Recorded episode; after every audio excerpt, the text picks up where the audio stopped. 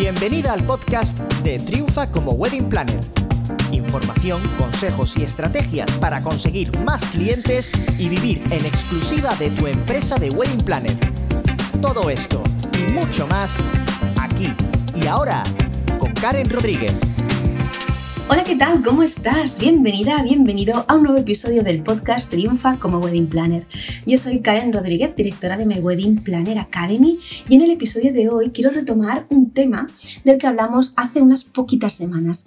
No sé si te acuerdas que hace muy poquito eh, te hablé de cuáles eran las señales que demostrabas pues, que estabas quemada y que por lo tanto algo no iba bien con tu empresa de Wedding Planner este episodio fue muy relevante sobre todo pues, para wedding planners que ya llevan cierto tiempo en, en, el negocio, pero en el que te decía que, bueno, que si tú eras una wedding planner que estaba empezando, pues también era muy interesante escucharlo para no caer en esos errores. Bien, eh, la verdad es que después de, de, este episodio he recibido muchos comentarios, muchos, muchos mensajes de gente que me ha dicho, ojo Karen, es que parecía que me describieras, me siento súper identificada, así que como os prometí al final de aquel episodio, aquí vengo hoy de nuevo dando soluciones, porque no solamente vamos a poner cara a los problemas, sino que la idea es que podamos encontrar soluciones. Así que hoy te traigo siete eh, claves que te van a ayudar a que le des la vuelta a, este problema, ¿no? A que puedas salir por fin eh, de esa rueda de hámster en la, que, en la que te has metido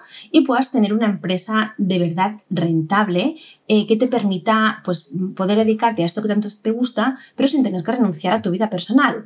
Porque, como dice la gran Vilma Núñez, que ha sido una de mis mentoras en, en marketing digital, sí puedes tenerlo todo. Y hoy vamos a demostrar lo que efectivamente, como dice Vilma, podemos tenerlo todo. Como te decía, si no llevas mucho tiempo como wedding planner o justo estás empezando, te recomiendo que igual escuches el podcast y tomes nota, pues para ir implementando todo esto desde ya y así evitar caer en esos errores que escuchamos en el, en el episodio anterior. Vale, ¿cuál es la primera clave? Mira, la primera clave que debes eh, empezar a hacer desde, desde ya es tomar el control de las finanzas de tu empresa. Y sí, o sea, yo sé que hacerte amiga de los Excels, mm, sobre todo si eres de letras, pues mm, es cero sexy, pero es muy importante. Eh, no podemos saber si nuestra empresa es rentable o no es rentable, si está dando pérdidas, si nos está dando beneficio, si no miramos los números. Y yo sé que mirar los números nos puede dar dolor de cabeza, nos puede dar una pereza increíble, pero mirar los números de nuestra empresa nos enfrenta a la realidad y nos hace ver si... Eh, seguimos haciendo las cosas tal y como las hacemos, si podemos continuar, si nuestra empresa puede continuar mucho más tiempo o no, o si tenemos que empezar a cambiar. Mm, de hecho, si me conoces ya desde hace tiempo, sabes que a mí todo me gusta hacerlo con estrategia. Y para poder definir estrategias, primero necesitamos información. Así que lo primero que tienes que hacer es tomar el pulso a las finanzas de tu empresa y ponerte al frente de ellas, ponerte al mando de estas finanzas. Por mucha pereza que te dé, por mucho agobio que, te pueda producir, eh, es mejor que te enfrentes, que veas cómo está el tema y que a partir de ahí pues eh, podamos em, ir tomando decisiones estratégicas para arreglar el problema o mejorarlo si vemos que las finanzas están bien. Pero necesitas saber exactamente cuáles son tus gastos mensuales y anuales, eh, cuáles son eh, los ingresos que estás teniendo cada mes, ver si estos ingresos quitándole estos gastos te dan beneficio o te dan pérdidas y así pues saber cuál es la realidad actual de tu empresa porque la segunda clave está muy relacionada. La segunda clave es que una vez ya hemos visto cómo van las finanzas de nuestra empresa, lo que toca es revisar los precios. Em, igual, si me conoces de hace tiempo, ya sabes que eh, yo siempre digo que tienes que poner los precios de manera estratégica en función de lo que tú y tu empresa necesitáis, no de lo que están cobrando el resto de empresas o de lo que te dice la gente o del miedo o demás. Así que llega el momento de revisar tus precios. De hecho, este es un ejercicio que deberías hacer todos los años. No puede ser que lleves varios años y estés cobrando lo mismo que el principio o que apenas hayas subido los precios. En función de cómo hayas visto la salud financiera de tu empresa, cómo están eh, esos beneficios, esas pérdidas, pues te va a tocar revisar bien tus servicios, ver cuánto tiempo inviertes en cada uno de ellos, cuánto personal necesitas para ejecutar cada uno de ellos si eh, tienes que desplazarte mucho, si hay dietas y tal, y reajustar precios, ver si con lo que estás cobrando cubre bien todos estos gastos y además te da beneficio o no, o si simplemente sirve para cubrir gastos o ni siquiera eso. Así que revisa tus precios y súbelos sin miedo. Además te digo que a veces subís eh, con miedo y subís una cantidad pequeñita eh, o hasta cierto límite porque tenéis como ahí un, bloqueo mental eh, y, y al hacer esa subida veis que no conseguís clientes. Mira, a veces hay ciertas cantidades que son una barrera, tanto para el cliente al que ya llegabas, que ese incremento lo ve como demasiado, y es una barrera para el cliente al que quieres llegar, que ese precio lo ve todavía demasiado bajo y por eso no acaba de confiar en ti. Así que haz los cálculos y haz caso al Excel, haz caso a las matemáticas, cobra lo que las métricas, los resultados, los números te están diciendo que necesitas cobrar sin miedo, porque ya vas a ver que sí que los clientes te lo van a pagar, siempre que obviamente toda la estrategia que lleves eh, para conseguir clientes acompañe y lo estás haciendo bien, pero revisa los precios, de verdad. El siguiente paso, oye, haz un plan de acción realista. ¿Sabes cómo están tus números? ¿Sabes eh, ya los precios que tienes que cobrar, sabes el tiempo del que dispones, por eso digo un plan de acción realista, así que mira a ver cuántas cuántos clientes, cuántas parejas nuevas necesitas para que tu empresa termine el año con beneficios. Y si para este año ya no llegamos, de cara al año que viene.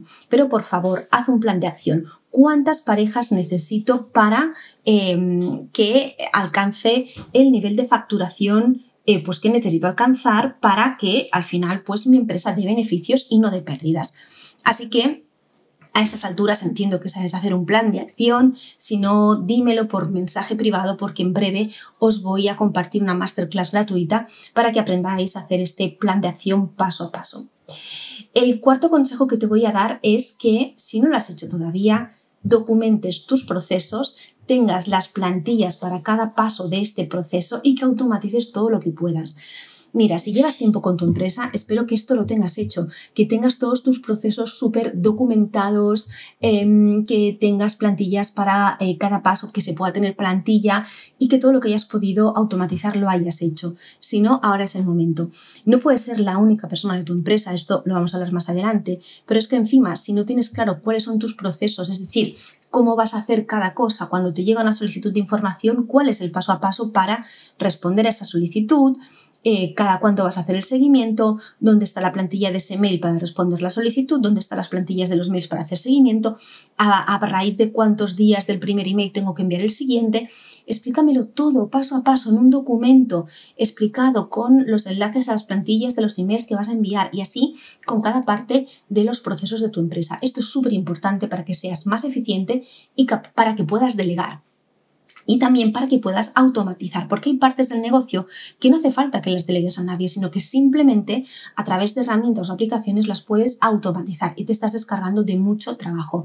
No se trata de trabajar más, sino de trabajar de manera inteligente.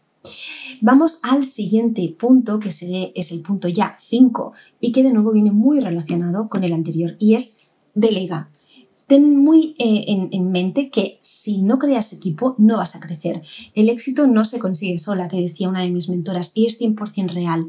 Mira, el problema que hay en España y en muchos países de Latinoamérica es que em, estamos yendo a un modelo de negocio unipersonal, en el que hay una única persona al frente del negocio de Wedding Planner. Em, eh, sobre todo en el día a día y luego sí, el día de, la boda, pues contrata a, a, un equipo más o menos grande de personas para que le ayuden a coordinar, pero en el día a día están solos. Tú no puedes estar al frente de tu negocio sola, no puedes ser la CEO, no puedes ser el departamento de marketing, no puedes ser la que cierra las ventas, no puedes ser la que está atendiendo a todos tus clientes, la que está diseñando, la que lo está haciendo absolutamente todo. Necesitas gente que te ayude, necesitas equipo.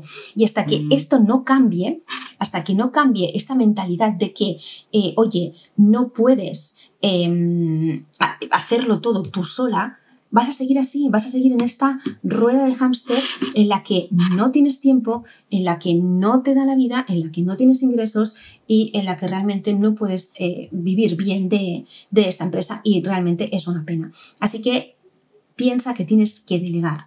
Puedes empezar delegando cosas a empresas externas, pues por ejemplo, eh, tus redes sociales o puedes eh, delegar en un asistente virtual que sea la que contesta los emails o hace ese primer contacto con las parejas o piensa qué áreas puedes delegar y empieza a hacerlo y en cuanto puedas empieza a contratar equipo porque tú tienes que aspirar a tener una empresa grande con empleados que trabajen para ti para que podáis hacer muchas bodas pero que el peso de todas no recaiga sobre ti, ¿vale? Así que empieza a pensar en lo grande y ten en cuenta que si no delegas, si no creces, eh, es imposible que eh, puedas tener esa empresa rentable, saludable, eh, con, la, con la que sueñas. El punto número 6 o la clave número 6 es que te marques un horario y que lo cumplas, amiga. No puede ser eso de trabajar 24/7 todos los días, desde que me levanto hasta que me acuesto, fines de semana, vacaciones, puentes y demás. No, que sí, que te gusta tu trabajo, que lo adoras, que es un trabajo que te encanta, pero lo vas a odiar vas a acabar odiando este trabajo si no tienes tu horario laboral. El día tiene 24 horas y en estas 24 horas te tiene que dar tiempo a dormir, a trabajar, a hacer lo que te toca hacer en tu casa, a dedicarte tiempo a ti, a dedicar tiempo a tu familia y a vivir, porque no se trata solo de trabajar, sino también de vivir. Así que márcate un horario, 6 horas diarias, 8 horas diarias, no más de 8 horas diarias, puntualmente un día puedes trabajar un poco más, pero mi horario empieza a, yo qué sé, las 10 de la mañana y termino a las 6 de la tarde. Ok, a las 10 de la mañana empiezo y a las 6 de la tarde termino. Y respeto cuando termino. Porque si tú no respetas tus descansos, vas a seguir en este ciclo, vas a acabar sin energía y no vas a poder disfrutar de la vida. Y vida, amiga, amigo, tenemos una. No podemos pasarnos 24/7 trabajando. Tenemos que trabajar y tenemos que vivir. Y tenemos que disfrutar tanto de nuestro trabajo como de nuestra vida. Porque en tu casa hay unas personitas maravillosas que son tu familia y que te echan de menos. Y estas personitas pueden ser tus padres, tus hijos, tu marido, tu pareja, quien sea. Pero en tu entorno hay gente que te echa de menos y que quiere pasar tiempo contigo. Así que respeta tu horario, ¿vale? Pero respeta las pausas también. Cuando se terminado, se ha terminado. Y mi séptimo y último consejo, la séptima y última clave, es que sigas invirtiendo en tu empresa, pero sobre todo que inviertas en formación. De verdad, yo es una constante que aplico en mi negocio año tras año. Cada año invierto miles de euros eh, en seguir formándome, en seguir creciendo. Eh, eh, invierto en diferentes tipos de, de formaciones en diferentes mentores, en esas áreas que sé que me van a ayudar a tener un negocio más sano, más rentable, que me va a ayudar a mejorar la calidad de vida, que me va a ayudar a ser mejor profesional y a dar un mejor servicio a mis clientes. Y tú deberías hacer lo mismo. Sí, igual en su momento hiciste un curso de Wedding Planner y sabes organizar bodas, perfecto pero no lo sabes todo. Si estás pasando todo lo que hemos dicho en el episodio anterior, si eh, estás con esa sensación de no me da la vida, trabajando 24/7, sin delegar, con una empresa que no es rentable, créeme, hay muchas cosas que no sabes y que deberías empezar a aprender para implementar y para salir de esta rueda de hámster en la que te has metido. Así que invierte, cada año deberías invertir eh, algo en formarte, en seguir avanzando y en seguir creciendo. Eh, el, año que no lo hagas verás que vas a quedar estancada o incluso que vas a dar un paso atrás. Así que no tengas miedo en invertir en tu formación. Así que nada, amiga, amigo, estas son las siete claves que te he dado para que puedas romper este ciclo, salir de esta rueda de hámster. Así que recuerda, toma el control de las finanzas de tu empresa, revisa tus precios, créate ese plan de acción realista para alcanzar los objetivos eh, documenta tus procesos si no lo has hecho, crea todas las plantillas, automatiza todo lo que puedas, delega, empieza a crear tu propio equipo, márcate un horario y respétalo, de verdad, no te puedes pasar todo el día trabajando y sigue invirtiendo en tu formación. Así que ahora ya conoces las claves para poder tenerlo todo, es decir, una empresa de wedding planner muy rentable con la que puedas facturar todo lo que tú quieras y lo mejor, sin tener que renunciar a tu vida personal, a tu vida familiar, a tu vida, en definitiva. Y recuerda que si no te sientes capaz de hacerlo sola y necesitas que alguien te guíe y te ayude, puedes ponerte en contacto conmigo a través de mi mail, de mis redes sociales o dejando un comentario en este podcast. Nos vemos la semana que viene. Adiós.